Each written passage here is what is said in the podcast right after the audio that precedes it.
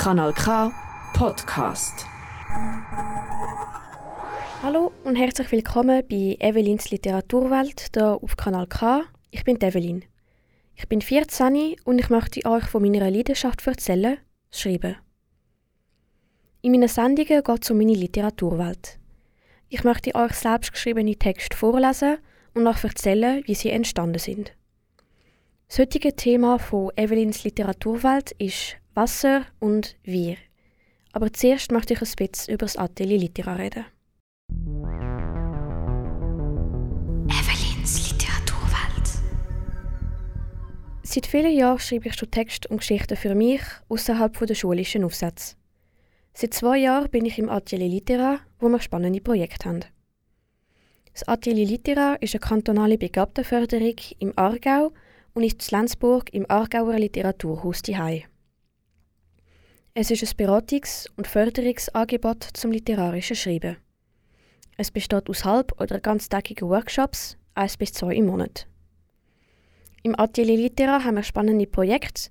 Vor zwei Jahren war das Thema Wasser, das letzte Jahr das Thema experimentelles Schreiben und das Jahr ist es Wir.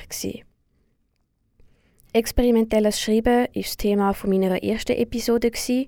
Zu Wir habe ich zwei Episoden mit den anderen Teilnehmenden vom Atelier Litera gemacht.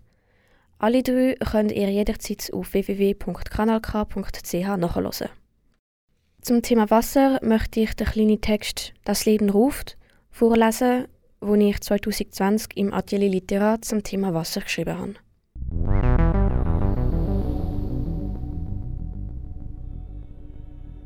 Das Leben ruft. Eine Insel inmitten von Wasser, wo die Zeit aufhört und dem Leben Platz macht. Eine Palme auf dieser Insel, umgeben von Sand und Wasser. Kein Anfang, kein Ende muss die Zeit haben. Ein Fluss, der in die Tiefe stürzt. Er wird immer da sein. Die Angst beiseite.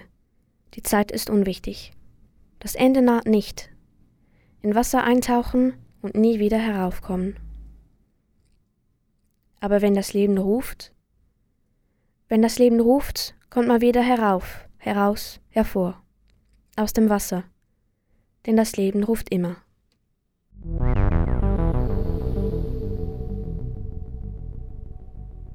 Zum Thema Wir möchte ich die Geschichte vorlesen, wo ich 2022 im Atelier Litera geschrieben habe.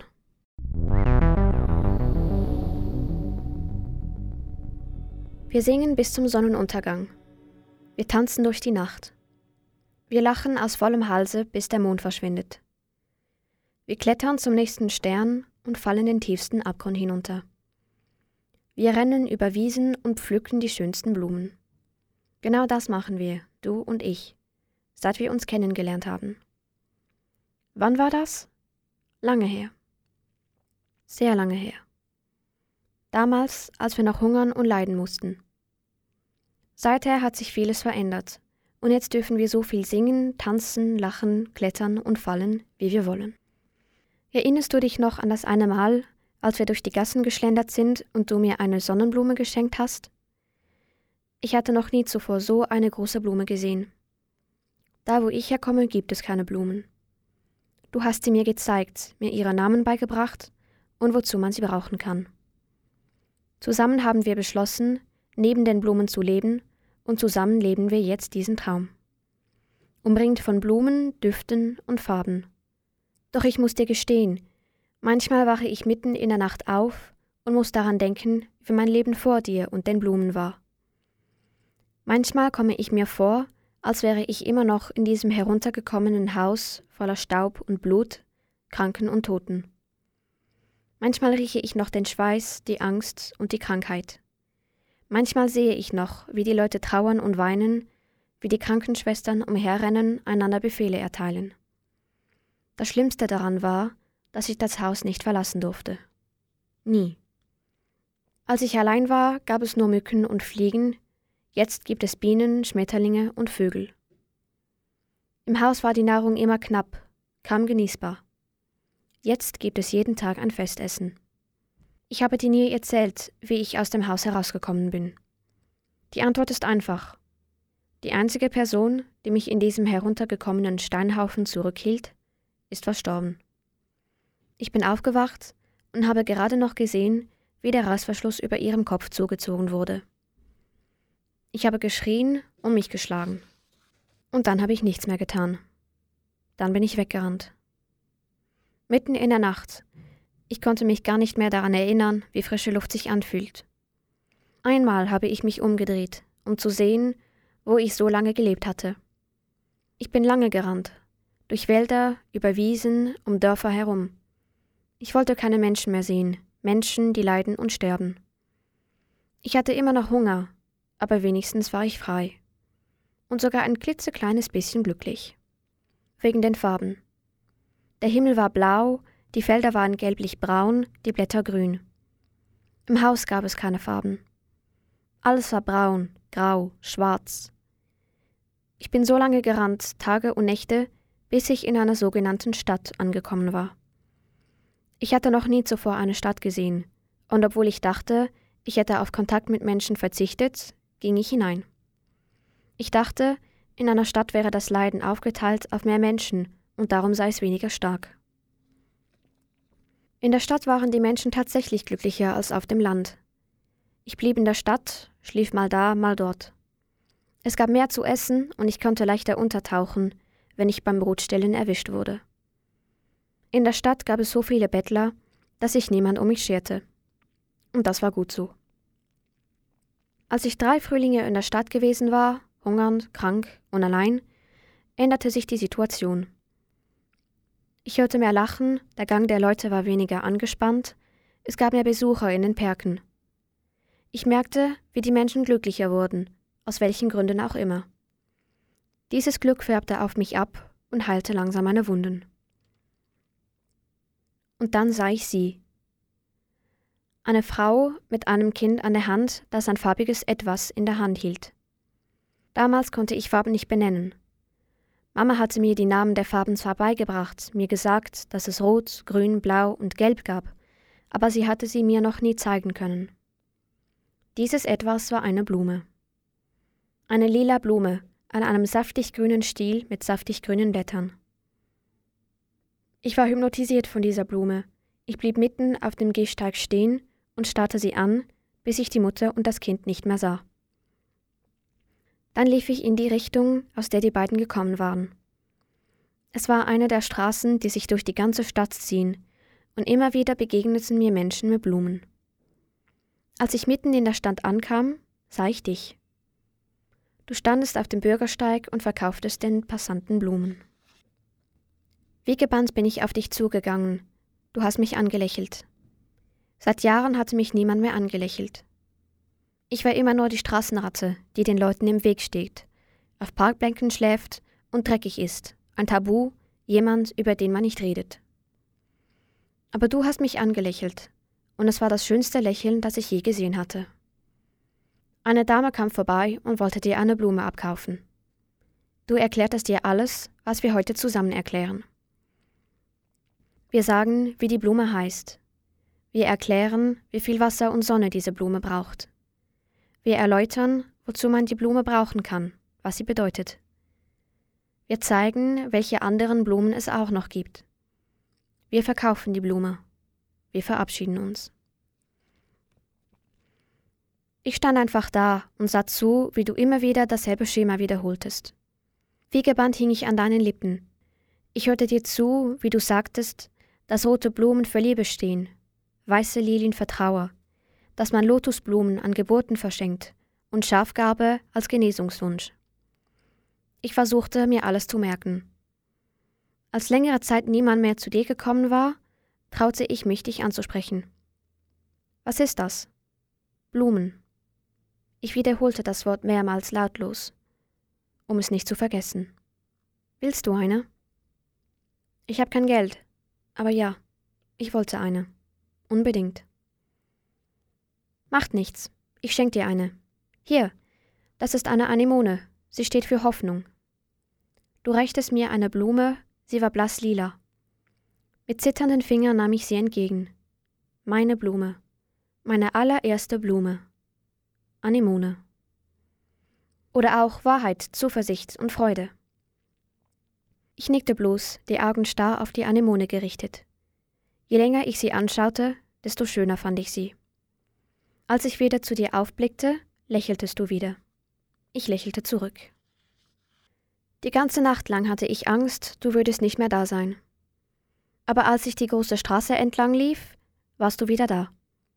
Meine Anemone hatte schon begonnen zu welken. Ich hielt sie dir hin. Warum ist sie nicht mehr so schön wie gestern? Warum ist sie nicht mehr so schön wie gestern? fragte ich dich. Weil sie kein Wasser hatte. Das hätte ich dir noch sagen müssen. Jetzt welkt sie. Aber wenn du sie mit dem Kopf nach unten ein paar Tage lang irgendwo aufhängst, trocknet sie. Dann ist sie immer noch schön, einfach anders. Frisch gepflückte Blumen halten nicht sehr lange. Man müsste sie mit den Wurzeln aus der Erde ziehen und dann wieder neu pflanzen. Ich nickte langsam und hielt meine Anemone mit der Blüte nach unten in der Hand. Woher hast du deine Blumen? Ich pflücke sie jeden Morgen. Es gibt eine große Wiese mit einem Wald außerhalb der Stadt. Ich gehe jeden Morgen dorthin, pflücke die Blumen dort, wo sie wachsen. Einige züchte ich auch selbst. Warum machst du das? Weil es den Leuten Freude macht und weil ich Geld brauche. Nach einem Krieg, wenn die Leute wenig Geld haben, Kaufen Sie Blumen, dafür haben Sie weniger zu essen. Aber Blumen heitern auf, darum machen Sie es. Die Leute waren also tatsächlich wegen den Blumen glücklicher. Ich war ja auch glücklich gewesen, als ich meine Anemone bekommen hatte. Jeden Tag warst du da, an derselben Stelle, mit einem stetig wachsenden Angebot an Blumen. Du begannst auch Blumensträuße zu verkaufen. Nach Feierabend schlenderten wir durch die Gassen und plauderten. Du brachtest mir bei, welche Blume was bedeutet und wann man sie verschenkt. Manchmal teiltest du dein Abendessen mit mir. Manchmal kauftest du mir auch eine Süßigkeit oder eine Frucht. Am liebsten mochte ich Himbeeren. Als es Herbst wurde und du weniger Blumen verkaufen konntest, brachtest du mir die Blumensprache bei. Nicht, wofür eine Blume steht, sondern was sie sagt, eine ganze Geschichte, ausgedrückt durch eine Blume. Die zweite Blume, die du mir geschenkt hast, war eine orange Gerbera. In der Blumensprache bedeutet sie, durch dich wird alles schöner und glücklicher. Nächsten Frühling half ich dir bei Blumenverkauf. Nach einigen Monaten nahmst du mich zur Wiese mit, um die Blumen zu pflücken. Als ich die farbenfrohe Grasebene sah, stiegen mir die Tränen in die Augen. Ich traute mich gar nicht, die Wiese zu betreten. Du gingst voran, ich lief immer genau in deine Fußspuren. Du sagtest mir, welche Blumen ich pflücken sollte, ich weiß noch genau welche. Den Stiel sollte ich schräg schneiden, die Blumen direkt in ein Glas mit Wasser stellen, das ich dabei hatte. Dann gingen wir in den Wald. Wider Willen musste ich an den Wald denken, den ich vor so vielen Jahren durchquert hatte. Ich hatte Angst davor, ihn zu betreten, doch du gabst mir Mut. Das Glas mit den Blumen fest umklammert, legte ich einen Fuß vor den anderen. Nach vier Schritten spürte ich deine Hand in meiner. Ich fühlte mich sofort besser. Als wir bei einer Lichtung ankamen, seufzte ich erleichtert auf. Diesmal blieben wir zusammen. Wir sprachen wieder miteinander über unsere früheren Leben. Ich erzählte vom Haus, von meiner Flucht und meinem Leben auf der Parkbank. Deine Geschichte war nicht sehr anders. Auch du hattest deine Eltern verloren, auch du hattest durch Zufall zu dieser Stadt gefunden. Nur dass du noch eine Familie hattest, die dir alles um die Blumen beigebracht hatte. Als wir fertig waren, gingen wir zurück in die Stadt. Allmählich traute ich mich auch, selbst Blumen zu verkaufen. Die Blumen, die wir nicht verkaufen konnten, hingen wir an einem Baum auf. Einige Tage später konnten wir getrocknete Blumensträuße verkaufen, die besonders beliebt waren. Nach Feierabend liefen wir durch die Stadt, immer und immer wieder. Ich ging dann zurück zu der Parkbank, die ich mittlerweile als meine Parkbank bezeichnete, zurück und schlief. Wo du deine Nächte verbrachtest, wolltest du mir damals nicht sagen. Das Geld, das ich durch den Blumenverkauf erntete, durfte ich behalten. Es reichte, um mir Essen zu kaufen, den Rest behielt ich und sparte für neue Kleider. Als ich diese hatte, sparte ich weiter. Wofür wusste ich noch nicht. Du sagtest mir, Ich könnte mir ja ein Buch kaufen, um die Zeit zu vertreiben, wenn jemand an unserem Blumenstand war. Lesen konnte ich, Geld hatte ich, also ging ich an einem Morgen kurzerhand ins Büchergeschäft. Ich stöberte lange, bis ich das perfekte Buch fand. Tropische Blumen. Alles über Blumen, die bei uns nicht wachsen. Ich gab fast mein ganzes gespartes Geld dafür aus, doch es hatte sich gelohnt. Das Buch steht heute noch in unserem Gestell und wir lesen es immer noch manchmal durch, wenn wir nichts anderes zu tun haben. Ich konnte gar nicht mehr aufhören, über die Strelitzien, die Orchideen, die Rafflesien zu lesen.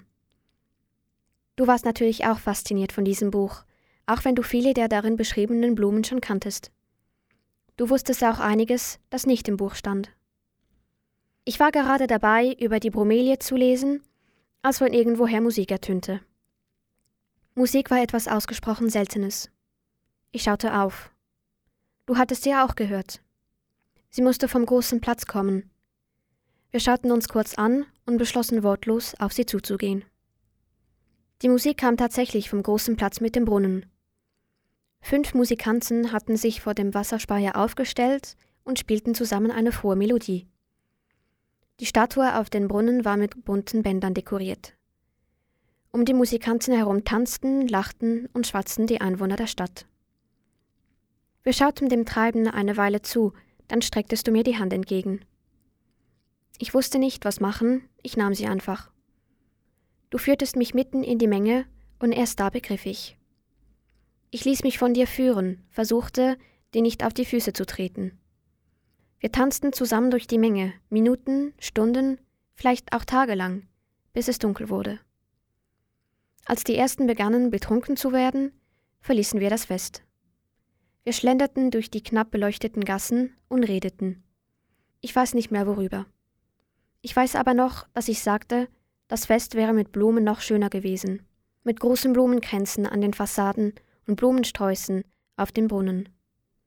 Du nicktest und zaubertest eine Blume herbei, aus dem Nichts. Noch nie hatte ich so eine große Blume gesehen. Sie war strahlend gelb, wie eine kleine Sonne. Eine Sonnenblume, sagtest du. In der Blumensprache sagt sie, ich habe Augen nur für dich. Jeder Morgen war der Anfang eines Tages mit dir und dem Blumenverkauf. Jeden Tag gingen wir gemeinsam Blumen pflücken und verkauften sie. Doch nach jedem Tag kam ein Abend, an dem ich mich von dir trennen musste, und schließlich eine Nacht, in der ich wieder alleine im Dunkeln auf meiner Parkbank schlief. Bis eines Morgens ein Mann bei unserem kleinen Stand auf der großen Straße stand. Der Mann wollte keine Blumen kaufen. Er ging zu dir und übergab dir einen Brief. Er sei Postbote, auf dem Brief stünde keine Adresse. Ob der Brief wirklich für dich sei. Du schautest ihn einige Sekunden an, dann nicktest du. Du stecktest ihn in deine Tasche und bis Feierabend verlief der Tag normal. Am Abend öffnetest du ihn. Du lasst ihn einige Male durch, dann reichtest du ihn mir. Ich musste ihn mehrmals lesen, bis ich verstand, was da stand. Du hattest ein Haus geerbt, in einem kleinen Dorf nicht weit von der Stadt. Als ich wieder zu dir hochblickte, sah ich in deinen Augen eine Mischung aus Trauer, Fassungslosigkeit aber auch den Funke neuer Hoffnung. Von da an ging alles ganz schnell. Wir beschlossen, dieses Haus zu besichtigen. Das erste Mal in meinem Leben fuhr ich in einem Tram. Ich fühlte mich fehl am Platz, und es war eine Erleichterung, endlich anzukommen. Ich war seit Jahren nicht mehr in einem Dorf gewesen. Ich weiß nicht mehr, was ich fühlte. Alles war auf einmal so ruhig. Das Haus war größer, als ich gedacht hatte. Es hatte sogar einen kleinen Garten. In einer Stadt wäre das nicht möglich gewesen. Du gingst ohne zu zögern rein. Das Haus war bis auf einige Möbel leer. Im Wohnzimmer standen leere Bücherregale, in den Zimmern leere Schränke, in den Gängen leere Kommoden. Auf dem Tisch und in den Ecken waren große, leere Vasen aus aller Welt. Von den Tapeten war kaum noch etwas sichtbar. Wir schauten uns alles an. Du sagtest, du würdest gerne hier wohnen. Ich auch. Ich ging ein letztes Mal zurück zu meiner Parkbank. Wir begannen ein neues Leben in einem Haus, das wir bis jetzt immer noch mit mehr und mehr Blumen füllen. Wir hängen Bilder von Blumen an die Wände. Wir füllen die Regale mit Büchern über Blumen. Wir füllen die Vasen mit Blumen. Wir füllen den Garten mit Blumenbeeten und Gewächshäusern. Wir füllen unser Leben mit Blumen.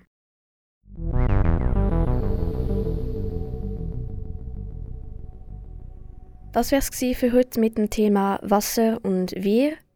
Ich bin Develin in Zusammenarbeit mit Kanal K und dem Atelier Literat Lenzburg.